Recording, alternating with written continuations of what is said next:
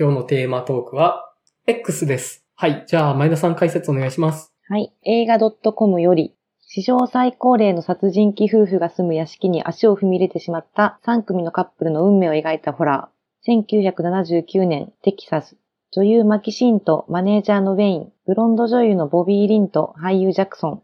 自主映画監督の学生 RJ とその恋人で録音担当のロレインら6人の男女は新作映画農場の娘たちを撮影するために借りた農場を訪れる。6人を迎え入れたみすぼらしい身なりの老人ハワードは宿泊場所となる納屋へ彼らを案内する。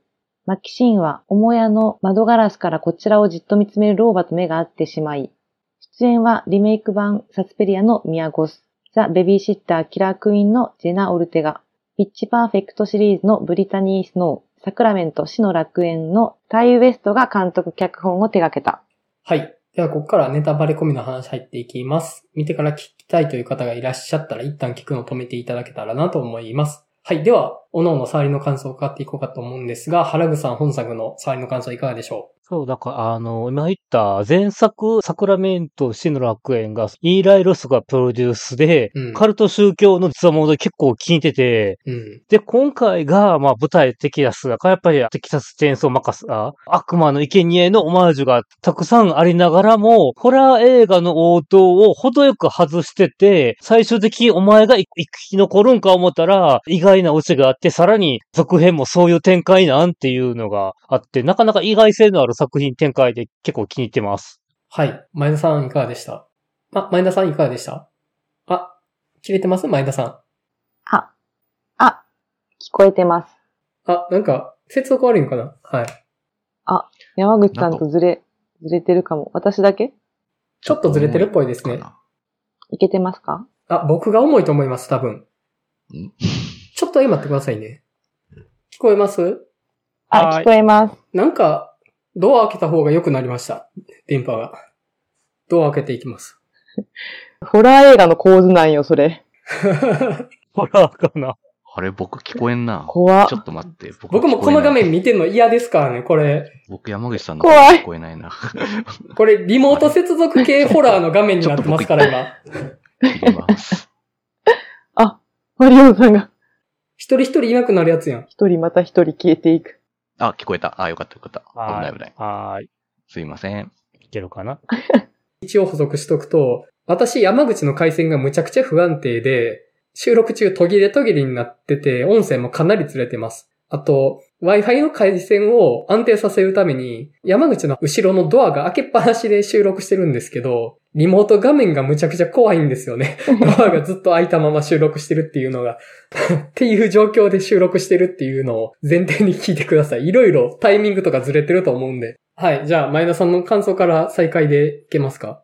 はい。私はもう、ど真ん中に大好きな作品。ジャンルもそうですし、作品自体ももう大好きな感じだったんで、うん。うん、ちょっとホラージャンルでは今年1位取るかもぐらい良かったですね。うんうんうんおーうん。やっぱり正統派な感じで勝負してくれたのも嬉しかったですし、うん。うん。こうもう、ホラーの中でも特にこうスラッシャー映画やなっていう感じで最高でした。うんうん。はい。マリオンさんいかがでしょう？まあ僕はそうですね、70年代のスラッシャーホラーとかへのこう、熱いオマージュというか、ものすごいそこに愛を込めたような映画なのは、まあ僕あんまりそんな見てるわけじゃないんですけど、でもなんかそういうのは全然伝わってくるような映画で、やっぱ見ててすごく面白かったですし、あとやっぱなんかその物語を通じてその描かれる若者と老人たちの対立っていうテーマってまあ結構物語のテーマもすごく練られてるような映画だなとも思ったので、単純に人が死んでは楽しいみたいな映画でもあるし、意外とこう物語のことちゃんと考えると結構いろいろ考えることたくさんあって、深読みというかいろいろ考えることあって面白い映画ですごく楽しかったです。はい。えっと、僕もですね、この映画むちゃくちゃ好きで、本当に、今年ベスト級に好きなんですよ。うんうんで、悪魔の生贄オマージュなんですけど、レザーフェイスのパロディモンスターが出てくるとかじゃなくって、やっぱあの質感みたいなものを再現しようとしてるって感じがものすごい好ましく見てたんですよね。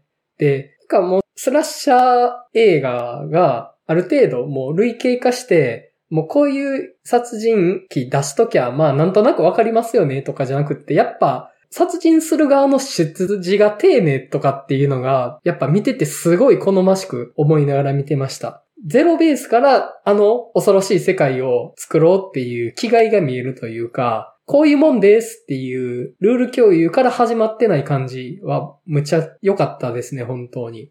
あと、結構この映画公開から時間経って、まあ、収録少し遅かったかなっていう気もしてたんですけど、いいニュースが入ってきましたよね。本当に。うん。うん、確かに。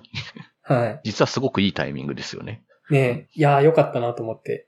まあはい。まあそのあたり、後ほど触れるかもしれないです。はい。じゃあ、おのおのトピックを掘り下げていけたらと思うんですけども、原口さん本作ここがっていうとこありますか？うんと、あの、俺これ、パンフレット買って気づいたんだけど、パールばあちゃんって、宮越スが演じてんのって結構びっくりしてんけども、うん。ううんうんうん。全然気づかんかって、だから一人二役でばあちゃんあんな特殊メイクやってたのが結構衝撃やったんですけど、え、皆さん結構これはもう割と気づいてたんですか？いや、あの、エンドロールうで、んうん。これちょっとオンラインで見てたから、あんまし、ちゃんとしっかりとエンドロール見てなくてあれやってたんですけど、そうだから作品のホームページやったらハテナになってるんですよね、これ。うんうん。うんうん。うん。で、パンフレットを見て、あ、ばあちゃんやってたので結構衝撃やって。うんうん。僕も最後までは気づかなかったですね、見てる間は。うん本当に。うん。確かに見てて、あのおばあちゃん、本物のおばあちゃんじゃないなっていうのは思ってたんですよね。うん。メイクっぽいというか、動きとかが、もうちょっと動ける人が老人を演じてる感じだなっていうのは見てて思ってて、まあ、シワとかも特殊メイクっぽさは感じてたんですけど、まあ話の中身的にもミアゴスの一人二役に意味があるものにはなってましたよね。うん。うん。テーマ的にこの二役をやってることってすごく意味があることですよねっていうのはうん思いましたよね。うん。で、あとはストーリー展開で、いわゆるこの王道ホラーっていくと、いわゆるバージンが生き残るっていうのが、まあよくあるパターンなんですけど、だからそれで行くと、録音担当のロレインが残るんかって最初は思っていたら、やっちゃうし、で、宮越水演じるマキシーンが生き残るんだ、へーっていうのが結構思ったりして、その外し方がうまいなというか、だからストーリー後半かけてちょっとこう変則的なことをやっていくっていうのが面白いというか。うん。そのあたり、ちょっと僕あんまり詳しくないんですけど、まあ、この手の、その、ファイナルガールがバージンっていうのって、悪魔の生贄の頃にはできてたものでしたっけ？うん。悪魔の生贄のあの女の人がバージンとかってあんまそういうイメージなくって、どっちかというとあの、ハロウィンのうん。ローリー、彼女はまあ、バージンというか、ウブな感じではありましたけど、なんか、そのあたりの文脈っていつできたんだろうって、えーと、結構13日の金曜日も結構大きい。うん。うん、どうなんでしょうね。あの、むしろ時代的にはフリーセックスの時代というか、う。うんん。そうですね。なんかまず、むしろ若者がセックスしてるからこその話でもありますしね。うん。その、だから、セックスしてる若者が生き残るからこそこの話は意味があるっていうものにはなってましたし、ううん。うん。そうですね。うん。だからその、セックスに対する抑圧とかそういう低層観念みたいなものに対するアンチテーゼが本作の結論にはなるわけじゃないですか。うん。だからまあむしろ彼女が生き残るのは必然かなっていう感じはしますかね。そうですね。まあ、今回、その登場人物の中で別にウブな人みたいなのってあんまいないと思っていたので、正直。うん。はい。うんまあ、そういうものではっていう感じ。やっぱりうん今の、ポルノ映画撮り行きましたみたいな感じなノリだし。で、まあ、それが別になんか、悪いことでもないというか、うん。それでのし上がってやろうぜって思ってる人たちの話なので、全然、うんまあ当たり前のように人生切り開こうとしている人たちの話であってってうん。ういう。ん。まあそれが残念ながら断絶してしまうんですけどねっていう話になるのが、今回のミソだなとは思いますね。うん。うん。だからあの、アシスタントの女の子も、そういう、おそらく、まあ、バージンかどうかはわかんないですけど、おそらくまあ、パートナーとしては、あの、監督の彼だけだったと思うんですけど、RJ。うん。うん。そっから、その、性に対する解放の憧れを覚えて、その撮影に参加していく。だからまあ、本作の持っている倫理観で言うと、あのおばあちゃんとじいちゃんに殺される側のルールに入っていく存在になっちゃいますけど、いやでも、私たちただ殺される存在じゃないんでっていうのを、あの、主人公のミヤゴスの子が生き残ることで示すみたいな感じはあるかなっていうのがあって、なんかあの、バージンだから生き残るみたいな、そういう感じには着地してないっていうか、僕はそこもなんかいいなというか、やっぱ大人にペッて唾吐いてる感じが好きだなとは思ったんですよね。うん。で、最後の本編のオチで、たびたびテレビが映し出される牧師の話の最後で、行方不明になやったかな、うんの子がマキシーンだったの？っていうのがオチが、お、おーって思ってしあのオチが結構好きではあるんですけど、うんう。ん。そうか、だから殺されなかった、なんかこう理由付けをしてんのかなって、うん。ひょえーってなりながら見終えたっていうのがある。あれうまいっすよね。うん。やっぱ彼女は性的な抑圧に対する反逆心が強いのかなっていうのが、まあ、出自から想像されるというか、うんやっぱあの、ばあちゃんの名前、えっと、続編で名前出てたから、えっと、なんだったかな。パール。あ、パールね。はい。うん。だから、パールばあちゃんはやっぱ抑圧されてそのまま来て、それが殺人衝動になっちゃってる人でしたけど、やっぱ私はそうはならないというか、そういう球体然とした抑圧に対する反抗心みたいなのを強く感じるキャラクターで、やっぱ彼女が生き残る必然性みたいなのを強く感じるラストで僕すごい良かったなと思いましたね。で、それで、今言ったように、劇場ではその後に続編のパールの予告が流れて、それの主人公を見起こすっていうのが、なんかこう、因果的なものを感じさせて、ううん、もう一本としてちゃんとまとまってるなというか、うん、流れがいいですね。うん。いや、あの、ポストクレジットむちゃくちゃ良かったです、本当に。うん。まあ、まさか続き作るのって思ってたんですけど、うん。っていう感じだったんですけど、あ、でもこれ三部作って言われてるからね。ええね、だからまあ、次がパールで、次って、まあ、掘っていくとしたら、マキシーンと父親との関係とかになったりするんですかねとかいうのはいろいろ考えますけど、うねえ。ん。まあ確かにね、あの父親はね、どっかで殺さんとダメな存在ですからね。うん。だから一応このアメリカ配給の A24 としては初のシリーズもんなんかな？だからそれがこう、どう展開してくるのか、うん。そうそうそうやね。うん。う。うんうん。だから結構、うん、いろんな意味で楽しみなね、シリーズかなと期待してます。はい。いや、楽しみなシリーズできちゃいましたよ、本当に。で、またね、話題として出ちゃったので言いますけど、ちょうどはい、ポスターと予告編が出たんですよね、ちょうど。はい。ですね。うんはい。向こうでは。うん、そうそう。で、まあ、今度のベネチアでコンペティション外ですけど、まあ、出展されるらしいので、あそうか。ほうほうほう。まあ、どんな映画になるかすごく楽しみですね。うんとね。うん。一応なんか、ある種の流れ言ってしまったけど、はい、どうぞ、あの、お次の方もご自由に喋ってもらいますと。はい。私の方はまずはこんなところで。はい。じゃあ、前田さんトピック上げていただけたら。なんか結構、本当にこの作品結構夢中で見ちゃってて、あはんまりなんかもう何も考えずに見てたんで、もうなんかここっていうよりかはもう全体。として見てたところはあるんですけど、はい。やっぱりそのキャラクターの話で言うと、この、なんとなくその、まあ主人公のミヤゴスに関しては特別な存在っていうような、うん。こう意味付けは感じてたっていうのはあるんですけど、基本的にそれこそその、まあさっきのファイナルガールがバージンだって話もありましたけど、うん。なんとなくこう、生き残りそうとか、うん。死にそうみたいな基準がすごい曖昧で。そこがすごい。い良かったなと思ってて、特にあのブロンドのあの女優さんの子とかもう、ん。普通にいい子っていう、うん。あのおばあちゃんをちょっと助けようとしてたり、うん。ああいういい子なんだけど、理不尽に殺されちゃうっていうような、その辺がこれこれって感じで、うん。うん。なんかそこにそういうなんかあんまり因果がないっていうか、うん。うん。うん。結構ああいうキャラクターをフラットに扱ってるところも好きでしたし、うん。まあ、なんせその、こう、ホラー描写っていうか、その表現のこう、緩急のつけ方がすごい上手いなっていううん。印象があって、うん。まあ、特に最後、あの、助監督、カメラやってた女の子がうん。走って飛び出て、うん。あの感じとかもう大好きなんですよね。うん。もう、見せ場の作り方と、終わらせ方っていうのがうん、もう素晴らしいなと思って。うん。うん。あとはなんかその、まあ、あの、老夫婦うん。の関係に関して、うん。なかなか、あのおばあちゃんは、うん。まあ、若さとか、うん。過去の自分っていうものうん。にすがっているっていうところもある反面で、うん。やっぱりその性、うん。性とか性欲うん。それもすごいテーマの一つだなと思ってて。そこをなんかこう、おじいさんにその求めて受け入れてもらうことが、うん。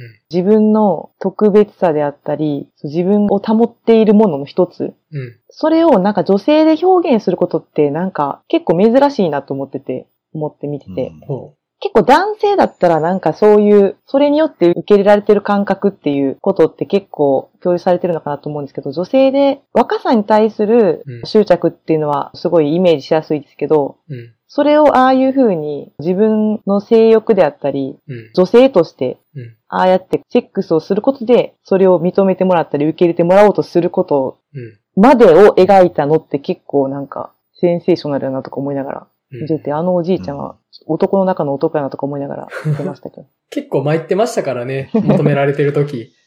いや、だって死ぬって言ってるやんって感じですもんね。うん。いや、うんもうわし死ぬって言ってるやんみたいな。心臓が言ってましたもんね。そうそれでも妻を抱くっていう、あれに勝る愛ってあるんですかって思いましたもん。うん。なんか見ててあの夫婦のパワーバランスがだんだん変わっていってるなっって思ってるとこがあって、はじめあのおじいちゃんがあのばあちゃんのこと全部抑圧してるように見えてたんですよね。あのババアもうわしが面倒見たらんとダメなんじゃみたいな感じかと思ってたら、どうも裏側であのおばあちゃんがコントロールしてるというか、実は気を使わせてるっていう感じが見えてきて、なんかまああの、おじいちゃんが持ってるパールばあちゃんの若さとか性欲とかっていうものをないがしろにしてしまった時間があったっていうことに対する引け目に付け込まれ続けてるみたいな感じがあるなとは思って、ああうん。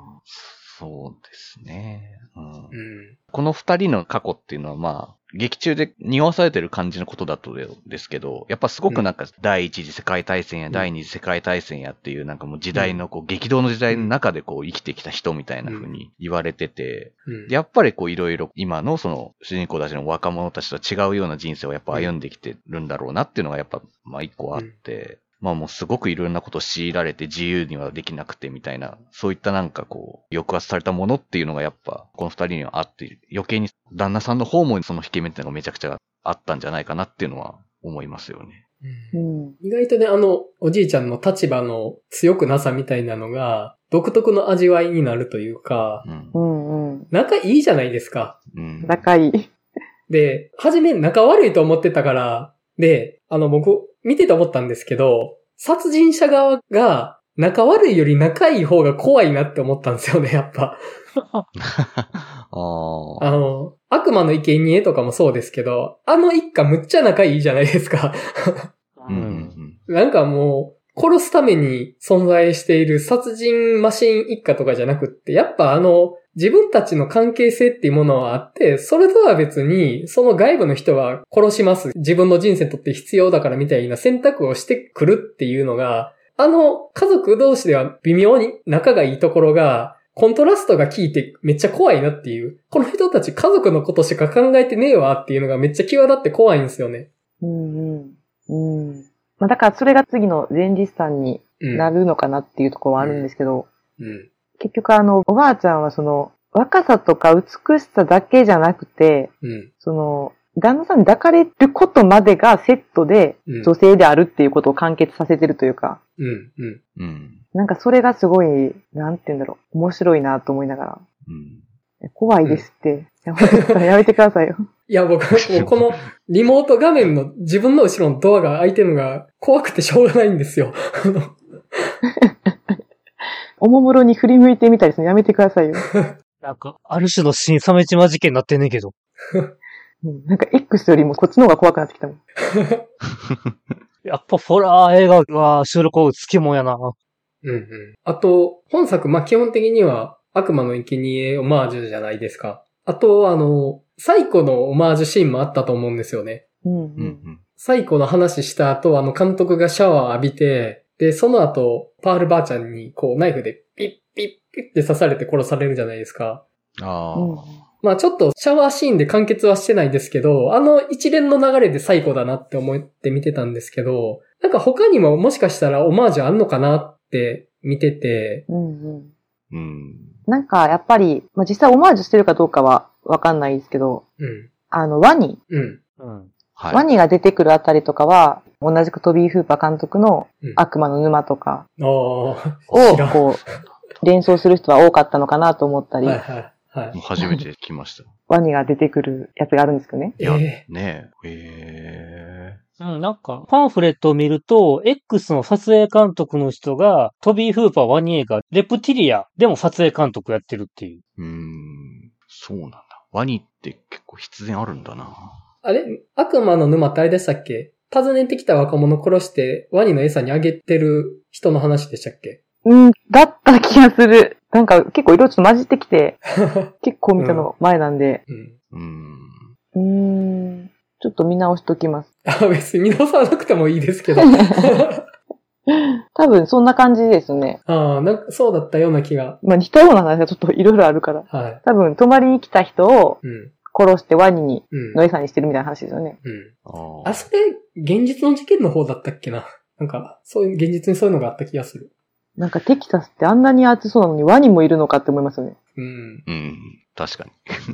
あと、オマージュ系だと、いわゆるポルノ映画撮影系だと、ポール・トーマス・アンダーソンのブギー・ナイツのオマージュは熱かったらしかったり。あ、そうなんだ。そっか。あれ、ポルノ業界か。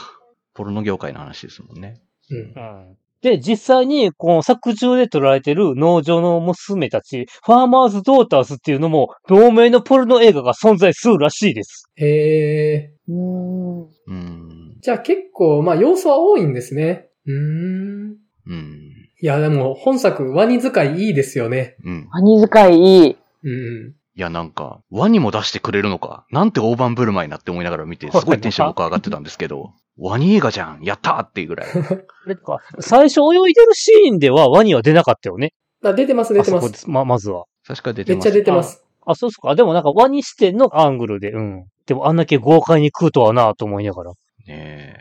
まあね、実はちゃんとワニが出ますよって匂わされてましたけど、看板にね。うんいや、もう、使うよねーって思って、もうあの、あそこ、使うよねーって、あそこめっちゃ嬉しくなった。あそこね。しかも結構貯めるじゃないですか、あそこ。あの、桟橋のところにおばあちゃんがいて、はいあの、ブロンドの人が、大丈夫って、はいそしたらめっちゃ罵倒されて、もう何よあんたみたいな言ってたら、結構ね、貯めて貯めていつやんのかなと思ったら、ちょっと飽きそうっていうのから、もうちょっと貯めてするから、うんうんあ、なんかいいなって思って、あそこ。すごい良かったですね。あと僕もアメリカ中南部のああいう沼とかで泳げる気が知れないんですけど、僕絶対あのあたりってワニいると思ってるので、あんなとこで泳げんわと思って見てたんですけどね。いや、でも本当なんか、ミヤゴスがうん。最初あの、うわーなんか話したいこといっぱい思い浮かんできた。あ、どうぞ出してくださいよどう。ぞい話して。くださいよ。まず、ミヤゴスのね、服装うん。あの、オーバーオールっていうかサロペットみたいな、はい。オーバーオールですよね。はい。いいですよね。うん。あれいい、いいなってみんな思いましたよね。うん。思いました。でね、ああいうなんか裸にオーバーオールみたいなうん。うん。のをね、着てる奴らいるんですよ。何に？あのいるんですか、うんハチェットっていうホラー映画に出てくるんですけどね。あー。あちょっとまあ、多分そのホラー映画のこと一切別にオマージュとかしないと思うんですけど、うんそのハチェットっていうのに出てくるはい。殺人鬼もはい裸にオーバーオール着てるんですよ。えーそいつはなんか大男みたいなやつなんですけど。それまた違うジャンルですよね。違うジャン、違うジャンルというか、でもなんか結構私的にその裸にオーバーオールを押してたんで、押してた。なんかいいなと。でもなんかそれってもともとオーバーオールといえばやっぱチャッキーみたいなとこもあるんで。なんかそういう意外とオーバーオール着てるやついるぞとか思ってきて。まあちょっとミヤゴスのやつはちょっと全然違う感じなんですけど、うん。あ、なんかいいなと思って。そのミヤゴスが浮かんでる池というか沼うん。に浮かんでる時は、それこそなんか流浪の月みたいななんかめっちゃいい感じに撮られてるのに、うん。はい。いきなりあの、ブロンドの人に変わった時の、あの本当にもう B 級感っていうか、うん。それがすごいなんかその対比というか、あの人の使われ方の可愛そうさがすごいと思って。うん。うん。ううん。ん。うん、だから結構、どこまでもそういう意味では宮越のこと特別扱いはしてるんですよね。まあ確かにね。特別な存在として。うん。彼女だけやっぱ違う重力を帯びてますよね。そう、単に死なないとかじゃなくて、うん。やっぱり存在感としてうん。存在としてあなたたちとは違うの予感がやっぱ出てるなっていう。うんうんうん。それはそう。うん、でも個人的にあのブロンドの人すごい良かったです。いや、よかったです。本当に。やっぱ、ホラー映画にはああいう人がいるんだよって思います。うん。やっぱりビッチ的な存在がね。うん。うん。うん。あ、でもブロンド女優と、あの、ベトナム機関兵は、ポリアモリスト、もうだから複数恋愛主義者の人らしいんだけども。うん。ええうん。だから結構当時とは珍しい方かな思うね、今日ね。うん。ポリアモリーって考え方ですよね。うん。そっか、昔からそういうのあるんだと思いながら。うん。あとなんかあの若者たちのいけすかない感も、うん。なんかちょっと昔のスラッシャー映画とはまた違ういけすかない感っていうか、まあ、特に私あの、学生監督のうん。RJ でしたっけ？はい。うん。彼がなんか、この作品はもうアートなんだよみたいな。うん撮るのじゃないからみたいな。うん。作品なんだよとか言ってるけど、自分の彼女がいざ出ようとしたら、すごい機嫌が悪くなる感じとか、うん。もうすごいなんか、いいな、人間のなんかうん。嫌な部分っていうか、うん。さっきまで言ってたこと何だったんだっていう感じが。うん。うん。そうなんですよね。うん。で、さっき最古のオマージュっていう話でシャワーが出たと思うんですけど、あれって要は多分なんですけど、レイプシャワーってやつですよね、と思って。うん。女性がレイプされた描写だとなんか大体シャワーシーンで、ああやってなんか一人でこううずくまってるみたいなシーンが差し込まれるみたいなやつうん。だと思ってたんですけど、それがまあ RJ になってるっていうのが、なるほどそういう返し方するんやっていうのは見ながら思ってましたね。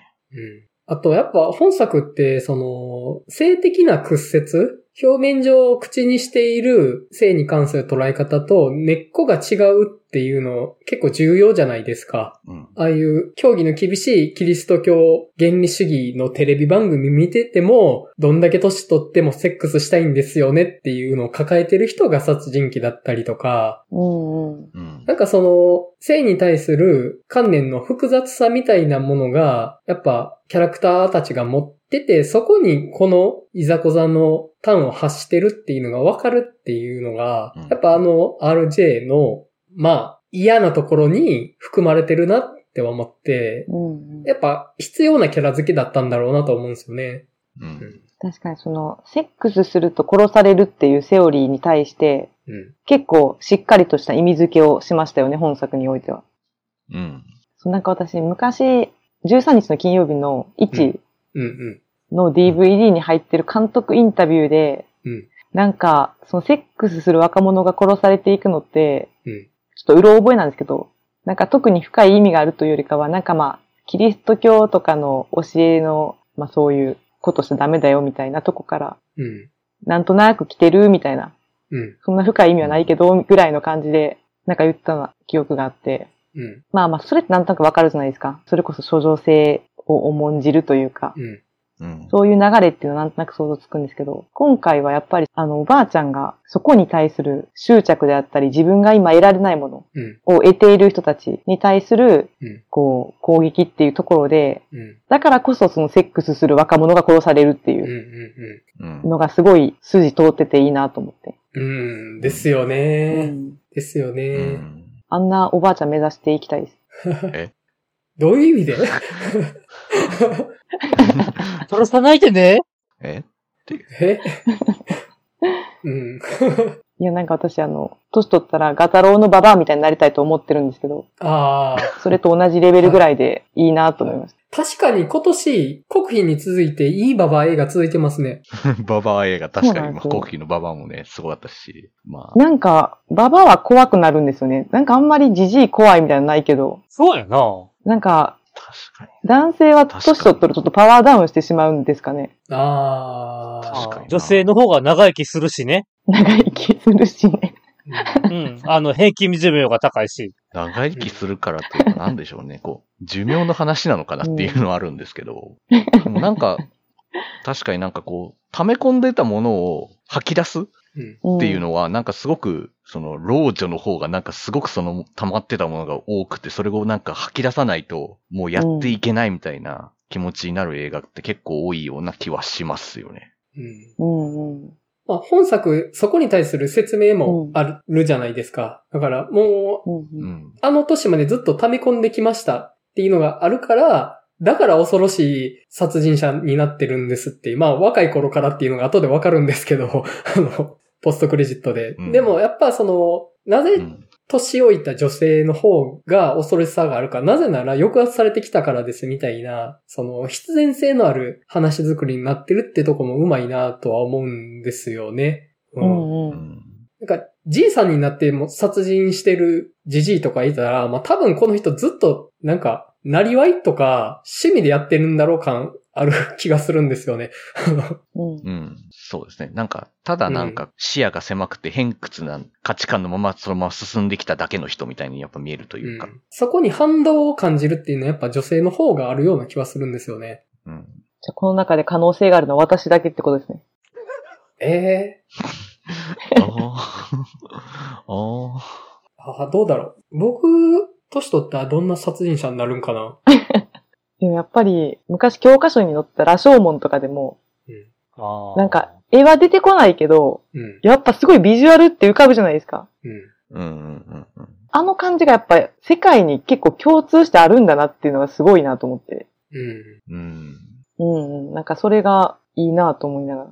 結構邦画とか洋画とか問わずうん。出てくる、まあ、キャラクターというか、そういう表現の仕方なんでいいなと思いますね。うんなんかそこで、エイジズムというか、カレー差別みたいなうん。話になりかねない気はするんですけど、割とそこ、この話爽やかに見れたというか、うんうん。うんなんか、老いに対する嫌悪感を見てるこっちがあんま感じないというか、なんだろうな。あの、ばあちゃんの生き様自体はなんか理解できて、そこにぶつかっていってる気持ちみたいなのは、ちょっと応援したい気持ちが少しあるんですよね、なんか。う。うんんううん。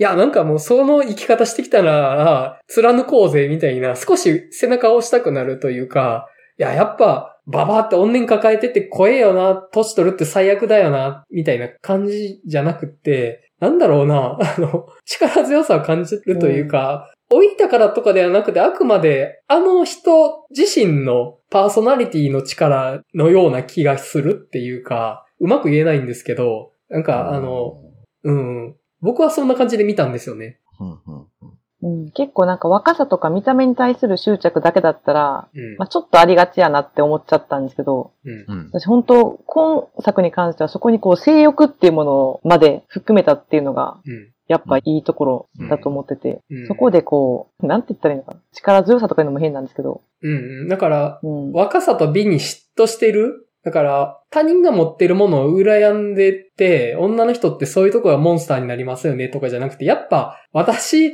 セックスしたいみたいな、その、自分の内側にあるものうんうんが、やっぱ、原動力っていうところに、ちょっとバイタリティを感じるとこはあるんですよね。年取っても、うんしたいみたいな。うんうん。そうですね。だからこそ、その対象が女性だけじゃなくて男性にも向かうというか、殺す対象が。うんで、その中で自分が特別だって感じるところに、そのミヤゴスっていうキャラクター、そのミヤゴスに対する執着っていうのは、女性云々とか若さ云々ってことじゃなくて、やっぱり自分と同じ特別なものを持ってる人っていう、うん。そういう結構いろんな軸があの人の中にあるから、うん。あんまりその一辺倒な見え方に見えなくて。そうですね。そこで一人二役がめっちゃ生えてきますよね、本当に。うん。そうですね。あったかもしれない未来のパールの姿だったのかもしれないですもんね。やっぱうんマキシーンっていうのはやっぱり。うん。うんもしかしたら私もそうなっていたかもしれないのにっていう、うん。やっぱ思いというか、が多分パールの中に絶対あったと思うので、やっぱあそこまでしないとやっぱ、あそこまでの執着には至らないんじゃないかなっていう。うん。うん。あと、あ、ごめんなさい。いいです。あの、自分のターンで話します。ちょっと話、流れ変わりそうやったんでごめんなさい。マリオンさんは何かあります？本作。まあそうですね。まあ今までちょっと話した中で言うと、その、いわゆるその、双方どっちもなんか完全に悪い人じゃないし、むしろいい面とかもあったりもする。うんちょっと複雑な人間性をちゃんとあったりするし、この二つの対立項がなんかどっちが悪いとかっていう風にやっぱなってないみたいな話。単純に老人って怖いよねみたいな話もなってないしとかっていう話にちょっと関係するのかなって思ってたことを自分でもちょっと考えていて、まあやっぱりなんか、どっちも双方のことが怖いし、ちょっと馬鹿にしてるというか、っていう側面がお互いちょっとずつ滲み出てるからなのかなっていうのがちょっとあるというか、うん。まあ若者はやっぱり、まあ老人たちのなんというかそのちょっと古臭い価値観とかっていうのになんとなく嫌悪感を抱いていたりとかうん。はなんとなくするし、まあそもそもやっぱ老いに対する潜在的な恐怖みたいなのが、やっぱなんとなくあるんじゃないかなってやっぱ思っていて、うん。うん。まあもうどうせ老いるんだったら、今のうちに人生切り開いて自由にやってなんぼでしょみたいな。っていう風な価値観がやっぱちょっとどっかあって、やっぱり今、こう、頑張っているというか、老いると分かっているけど、こう知らないふりをしているみたいな風に僕はちょっと見ていて。うん。で、一方、老人は老人で、この若者たちのそういう考え方が、まあ、青臭かったりとか。うんで、そういう、彼らのその若さみたいな、そういった特権にやっぱめちゃくちゃもう妬んでいるみたいな。っていうのがやっぱどっかにやっぱあって、うん。めちゃくちゃやっぱ嫉妬深いというか、やっぱそれがやっぱり、まあこの映画に関わらずですけど、やっぱ世代間にその断絶っていうのはやっぱどっかあるったりすると思うんですけど、まあそういったものがちゃんとやっぱ丁寧に描かれてるからこそなんかどちらが怖いよねとか、どちらがなんかめっちゃ悪いよねみたいな風にならないような風な考え方にならないんじゃないかなっていうのはちょっと思いましたかね。そうですね。思いっきり世代間断絶の話ですよね。うん。で、うん、そのそ、どっちかがモンスターになりきってないっていうのもその通りで、なんか、あくまでこの事情の中で殺人が起こったって感じに見える範疇になってるような気がするっていうところ。うん。あと、やっぱ、その、若者連中の、もちろん、年寄り鬱陶しいし、なんかあの価値観嫌だなって思ってるけど、助け求められたら助けるし、可能な限り親切にしようとするみたいな、嫌な人ではなさ、みたいなところが、なんかこの。単に殺すために存在している殺人鬼キャラ、単に殺されるために存在している被害者キャラみたいな感じじゃなくって、やっぱり彼らが生きてて、で、その上で殺しが起きましたみたいな感じのものとして見れるっていうところが、なんかそういう類型化されてないものとして見れるというか、ちょっとそこにね、真剣味を感じれるっていうところがあるかなと思うんですよね。うんやっぱり、いや、ちょっと死んでほしくなかったなって思える、うんいや、もうバカが知りました、イエーイみたいな感じには思わないっていうところ。この映画の質感としてすごい大事なとこだと思うんですよね、そこって。そうですね。なんか本当に、基本的にはやっぱり、まあ、エロもグロもてんこ盛りで、もうとても景気のいいスラッシャー映画なんでしょうけど、実はやっぱすごく丁寧に考えられているというか、やっぱ今の映画なんだなっていうふうにはやっぱ思いました、すごく。うん。まあ、あと、まあ今までの話で結構、老いに対する話とか、性欲の話は結構出たと思うんですけど、まあ僕、これにあと一個プラスでちょっと入れたいなって思ったのが、やっぱ、自由の話なんじゃないかなっていう、解放というか、話が結構大事なんじゃないかなって思っていて、うん。自由というかまあうん可能性かな。うん。可能性の話だと思っていて、うん。うん。うん。まあやっぱりパールとマキシーンの鏡合わせな関係性というか、マキシーンがやっぱりその、パールのあり得たかもしれない未来だったかもしれないというか、やっぱ可能性をつかめたかつかめてないかっていうのに対する引け目っていうのが彼女の中でやっぱすごくあったんじゃないかなって思っていて、まあ人生それは可能性はいっぱいあるけれども、可能性が全部つかめるわけでもないし、うん。それを全面的に肯定できるものでもないっていうこともあるよねってういう。ん。うんまあちょうどだからなんかオープニングトークでマインドゲームの話も出ましたけど、可能性の話だっていうのがちょうど出たので、それはちょっと思っていたというか、パールもやっぱり可能性をちゃんと選び取れていたら、本当にこういうことにはならなかったのかなって思うとすごく切ないというか、っていうふうに思うし、うん。で、その可能性を選べなかった人に対して、やっぱマキシンはもう知るかって言ってやるわけですけど、まあそれをまたちょっとどっか切なさもあるというか、まあしょうがないことなんだけどう、んそれはっていう。やっぱりそういう人生の可能性をちゃんと選ぶこと、そして選べなかった時どう思うのかみたいなのっていう話にもちょっと今回あったんじゃないかなっていうふうには個人ながら思いながら見てまし急にぐさぐささしてきますね。ぐさぐさ。うん。なんか、やっぱり、いつだってなんか、あの時ああすればよかったのにってやっぱ思うじゃないですか、やっぱり。いろいろ。後悔というか。あの時ああしてれば変わってたのかなって思うんですけど、けどやっぱ選べなかったことばっかりじゃん、みたいな。それに対してどう落とし前を自分の中でつけるかみたいなのって、まあ、パールはやっぱりそこがうまくいかなかったからっていうのがあるのかなとかも思っちゃうし、いや、あれでついてるのかもしれないですけど、ある意味ね。うん。なんかそう言ってつけられなかった人のこう悲劇と思うとちょっと切ないというか、うん。うん。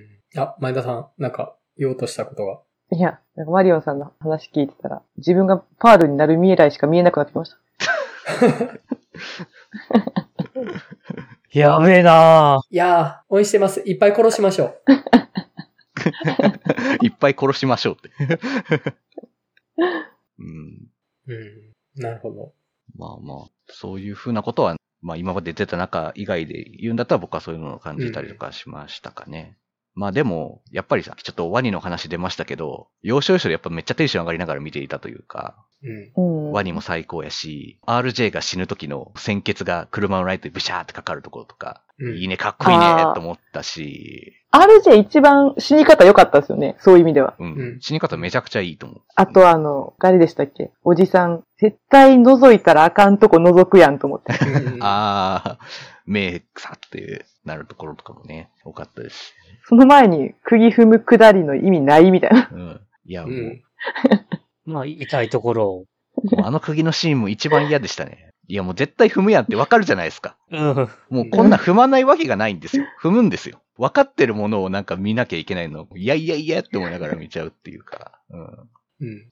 あれも最高でしたし、うん。あとその、録音担当のロレインですかだった子の、あの、こう、恐怖に怯える顔最高じゃないですか。あそこねうま。かったですね。うん。いやもう、この子も新世代のホラークイーンではっていう、いい驚き方しているというか、最高な顔してたし、やっぱこう、ちゃんとやっぱジャンル映画的にも、あ、なんか見どころたっぷりだったんだなっていうのはめっちゃ思いましたね。うんうん。そうやな。なんか、あの辺のシーンとか言うたら、もろにシャイニングやしね。ああの、そうですね。うんドアのもろそうでしたね確かに、そうそう。うん。はでも、本当に、もう一個、鍵に近い方を開けろよって思いませんでした？あ、思いました。なぜそこって思いました。思いました。鍵に近いところを開けろよって思いました。あわかりました。わかるわかる。しかも、着てるの見えるやろみたいな。うはよって引っ込めろよって思いましたね。ん。わかるわかる。本当やっぱ、わかりやすい。本当に。そのなんか、もどかしさもホラーのいいところですよね。うん。うん。いや、なんか、すべてが本当わかりやすくできているというか、伏線もすごい丁寧じゃないですか、やっぱり。もうなんか本当、うんうんこれこういうもんですよ、みたいなのが、やっぱすごく丁寧で、やっぱおもてなしの心ですよね。もうこの辺に来るともう。やっぱすごいなって思いましたし。うん。やっぱもうちょっとこう、オマージュ元とかがこう自分の中でちゃんと分かっていたら、もっと楽しかったんだろうなっていうのは思いましたね。でもあんまオマージュに頼ってない作品だなとも思うので、なんかこれはこれでって感じはするんですよね。今ぐらいの分かり具合でう、ん、うん。全然楽しめてるなっていうのもあるし、う。うんん。まあ、それはそうですけど、全然、もうめっちゃ楽しんでますから、本当に。うん。うん。うん。あと何言おうとしたかな何言おうとしたか忘れちゃったので、大丈夫です。はい。あ、了解です。あの、流れでまた。はい。はい。えっと、僕は、本当に好きなところがいっぱいあるんですけど、まず、初殺人シーンが結構遅めなんですよね。うんううんん、うんん。そうですね。中盤からかやもんね。本当に終盤に入るまで殺人起きないんですよね。うん。で、昔のホラー映画って、本当に人が死ぬシーン結構遅かったりする記憶があって僕。うん。うん。で、最近ってもう仕上がってるから、やっぱ早めに殺人シーン出さないとホラー映画じゃないよねみたいなので、かなり早めに人死ぬと思うんですよ。うんうん。もう前半3分の1ぐらいで人死んで、もうそっから人死ぬ連発ですみたいな感じだと思うんですけど、やっぱ雰囲気作りに重きを置いてるっていうのが、昔の映画っぽさを感じる。このうん。気持ち悪い世界に入っていくという下準備の方が大事ですみたいな感じがあって、で、僕がそのためを一番有効に使ってるなって思った映画が、ハロウィンの一作目なんですけど、うん。ハロウィンの一作目って本当に殺人起きるのめっちゃ遅いんですよね。あ、そうなんだ。で、それまで何するかっていうと、マスク被ったマイケルが洗濯物の影にチラって映ったりとかっていうのがずっと繰り返されるだけなんですよね。で、その不穏さだけを溜め続けてるっていうのがいいというか、人が死ぬということが目的ではないっていうことだと思うんですよ。うん。恐怖を溜めて溜めて、表面張力が溢れる瞬間までを溜めるっていう、これがホラーですっていう感じは僕を受け取って、やっぱそこの作りが最近のホラー映画とちょっと違うような気はしたんですよね。早めに人殺しますって、こっからもう始まりますみたいな。特にスラッシャー映画とかって、もう、殺人者ってそういうもんなんで、みたいな、了解が取れてるから、早めに人殺さないともう、話始まんないですみたいな。うんもうみんな、スパイダーマンの設定するのにお、おじさん死ぬとこからやらなくていいでしょみたいなとこあると思うんですよね。はいはい。そこをちゃんと、下準備から始めてるっていうところがすごくいいなっていうのと、あんまりジャンプスケアに頼ってないところもすごいいいなと思って、うんううん。ん。いきなりバンって出てきて殺すとかというか、もうどう考えてもこの流れでこの後死にますよね、みたいな。でも、分かっててもそっちにだんだん行ってしまうみたいな感じうん。うん。で、僕、ジャンプスケア苦手で、そんなんびっくりしたら怖がんの当たり前やんみたいに思うんですよ。でもそれびっくりしてるだけやからな、みたいなのを思って、やっぱ、ジェットコースターに乗ってる時というか、もうこの後大変なこと起こるんですけど、もう乗っちゃってるんですよね、みたいな、あの感じがいいなとは思って、うん。うん。もう、逃れられない運命に吸い込まれていってる感じというか、ああ、もう死ぬしかないみたいなのを見せさせられるあの感じが僕は、ホラー映画としては好きな方向性だなと思って、まあ、びっくりするのはいいですっていう。それがあんまりなかったのがすごく良かったなって思いました。うん、そのバランスで全体的に作られてたと思うので、あの、好きです。本当に好きですね。あと、世代間断説の話っていうのはマリオンさんの話の中であったと思うんですけど、結構僕ね、あの、イージーライダーみたいな話やなってちょっと思って見てたんですけど、ほう。うん。自由な若者が南部の農民のところでひどい目合いますみたいなのって、ちょっとイージーライダーみたいなと思って。まあこれは強引ですけど、うんうんまあイズムは近いっていうところうん。うん。うん。で、うん、かなっていう感じ。うん、なんか要素だけ抜き出したら、まあイージーライダーっぽさあるっちゃあるなと思って。うんうんあと、ちょっと象徴的に取り上げられてたのが、あの、農場に行く前に寄ったショップで、そのミヤゴスが将来おもんなりたいみたいなの、あの、プロデューサーのなんかいかつい男と話してるときに、ワンダーウーマンの話が出てきたんですよね。はいはいはい。はい出てきましたね。リンダ・カーターになるみたいな。うん。はい。で、結構僕あのセリフ印象に残ってて、当時ワンダーウーマンのテレビシリーズが流行ってた頃ですかね、確か。はいはい。はい。で、でワンダーウーマンってやっぱりヒロイックだけど、でも同時にやっぱ性的な存在でもあるんですよね。太ももとかがっつり出してて、で、肌の露出多いし、で、なんかその成功者として何者かになろうとしてるけど、それでもやっぱり、いわゆる女性としての武器を使ってるみたいな側面を合わせ持ってるなんか立ち位置としてワンダーウーマンっていうのが、なんかその今から彼女が目指そうとしてるものの象徴としてすごいわかりやすいなっていうのは、ちょっと思ったりはしてましたかね。っ。ていう、うん。うん。とこでしたね。あとまあ、本拠地に行く前にどっか寄るとかってね、悪魔の生贄っぽさあっていいなとかね。あの、ああいうワンテンポのためがいいんだよな、いきなり到着するとかじゃなく、みたいなのがね、あの、好きだなって思って。うん。あ、あとあの、階段の下から覗く悪魔の生贄のカメラのシーンって本当美しいですよねっていう前も話したんですけど、これ。あの、うん。本当いいなと思って、あれ。階段の下？あの、こう、2階に登る階段と玄関を覗く。で、人が玄関に入ってきてる絵を同時に映してる絵あるじゃないですか。うんうんうん。あのシーンって、誰目線やねんみたいなのあるんですけど、やっぱ家目線というか、向こう側目線っていう感じ？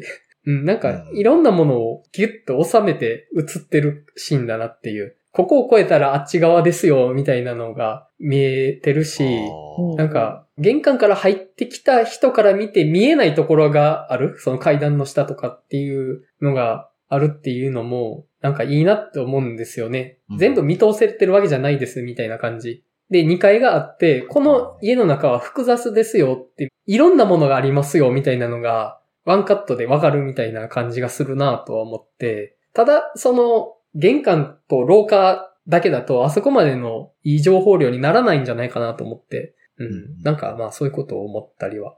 いや、いいよなと思ってね、本当に。あのカット。ですね。はい。そういえばあの、この映画の始まり方もなんか結構印象的な感じしませんでした？農場のこう、うん。納屋からこう、前景が広がっていくみたいなのって、うん。なんかあれもちょっと似たような思考があったりするのかなっていうのは、うん、向こう側に向かっていって、そこからなんかすごいとんでもないことが起こりましたよっていう広がり方をしていくっていう、うん。なんかそういうのにも近いのかなって今ちょっと話を聞いていて思いました。はい。そうですね。いやー、でも、本当むっちゃ好きな映画です。間違いなくベスト10入ってくるなっていう感じですね。うん。いや、でも本当なんか、この X と、あとブラックフォンとこう立て続きにホラー映画見て、ああ、面白いホラー映画いいなって思いました、本当楽しいと思って。うんよかったですね。はめっちゃ怖かったけど。もうめっちゃびっくりしました。本当に。い。いや、もう見る前は僕も勘弁してくれと思いながら映画館入っていってますからね。面白いホラー映画作りやがってと思いながら。見たくないのにって。同じような気持ちで、僕もめっちゃビクビクしながら見てました。本当に。ああ、次、女神の継承どうなるのかな？本当いや、ほんと7月はうん。素晴らしいラインナップですね。うん怖い。激アツでした。もうトリも最高だし。はい。まあ、そんな感じで終わっとこうかなと思います。女神の継承対面収録はいけそうですか皆さん？じゃあ、まあ予約、おのので取っとく感じでいいですか？あの時間で。はい。撮っておきます。はい。あと、次回の収録どうしましょう一応僕、ジュラシックワールドでいいのかなって思ってたんですけど。もうジュラシックワールドがいいなって問題ないです。思ってました。はい。回です。じゃあ、映画バー当日は、女神の継承を見て話して、リモートでは、ジュラシックワールドではい。行く感じで行こうかなと思います。はい。ちょっと山口、そろそろやばいんで、離脱します。あと、お任せしていいですか？すいません。ちょっと、割とマジでやばくなってきたんで、後の挨拶の流れお願いしときます。誰が？ちょっとじゃあ、もう山口、止めちゃいます。すいません。はい。はい、お疲れです。お疲れ様です。お疲れ様です。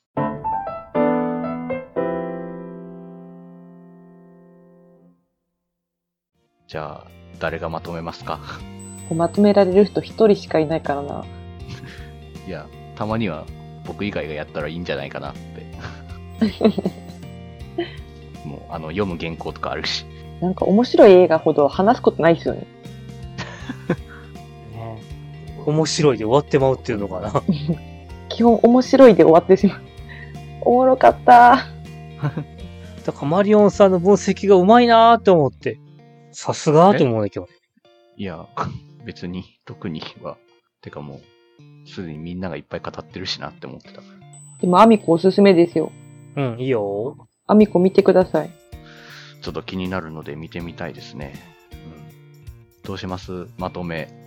はい。はい。え、ま、え、僕がやるんですか？これ、また。お願いしますわかりました。じゃあ、読みます。はい。